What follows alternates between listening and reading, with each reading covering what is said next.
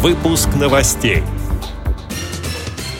Формирование безбарьерной среды всегда будет под контролем федеральных властей, заверил президент России Владимир Путин. В Петербурге вновь действует программа «Собака-проводник» в метрополитене. Около 80 светофоров установят и реконструируют в Москве до конца года. В Костанае китайцы научат незрячих точечному массажу. Власти Калифорнии оштрафовали сервис такси Uber на 7 миллионов 300 тысяч долларов. Далее об этом подробнее в студии Наталья Гамаюнова. Здравствуйте. Формирование безбарьерной среды всегда будет под контролем федеральных властей, заверил президент России Владимир Путин на встрече с участниками молодежного форума «Территория смыслов» на Клязьме, сообщает информационное агентство ТАСС. Цитирую слова главы государства. «Мы будем, безусловно, с федерального уровня постоянно держать этот вопрос под контролем и будем его проталкивать». Конец цитаты. Президент отметил, что не все муниципалитеты и регионы успешно развивают безбарьерную среду. Цитирую. «Это в значительной степени вопрос внимания к людям с ограниченными возможностями, в том числе к колясочникам со стороны администрации муниципалитета, региона, города, поселка и так далее. К сожалению, не везде это делается. Я за всех них должен принести вам извинения». Санкт-Петербурге в рамках программы «Собака-проводник» в метрополитене семь инвалидов по зрению проходят занятия на базе Центра медико-социальной реабилитации инвалидов по зрению. Об этом сообщает сайт «Город». По окончании они получат удостоверение безлимитного срока действия для прохода в метро. Проект проводится при поддержке Всероссийского общества слепых. Напомню, программу курса «Собака-проводник» в метрополитене разработал Центр медико-социальной реабилитации инвалидов по зрению.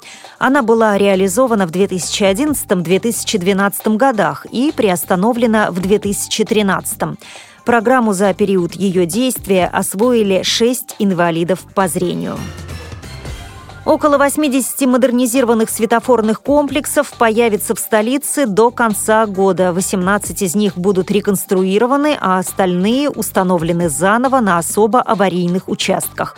На проект власти собираются потратить более 400 миллионов рублей, сообщил первый заместитель руководителя Центра организации дорожного движения правительства Москвы Александр Ходаков – Агентство «Риама» пишет, что все объекты подключат к интеллектуальной транспортной системе и оборудуют специальными вибросигналами для слабовидящих людей.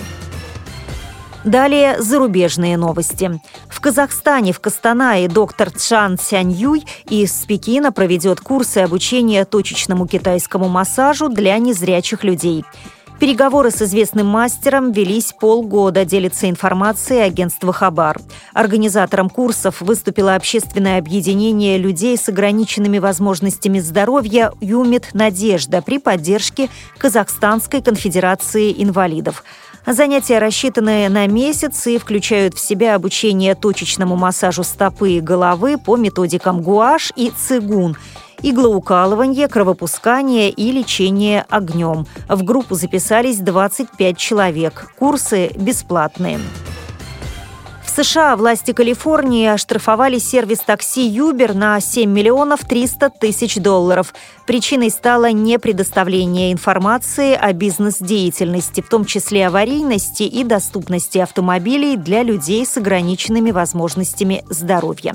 В самой компании заявили, что Uber предоставляла всю необходимую информацию и собираются обжаловать решение о штрафе, сообщает радиостанция «Эхо Москвы». С этими и другими новостями вы можете познакомиться на сайте Радио ВОЗ. Мы будем рады рассказать о событиях в вашем регионе. Пишите нам по адресу новости собака ру. Всего доброго и до встречи!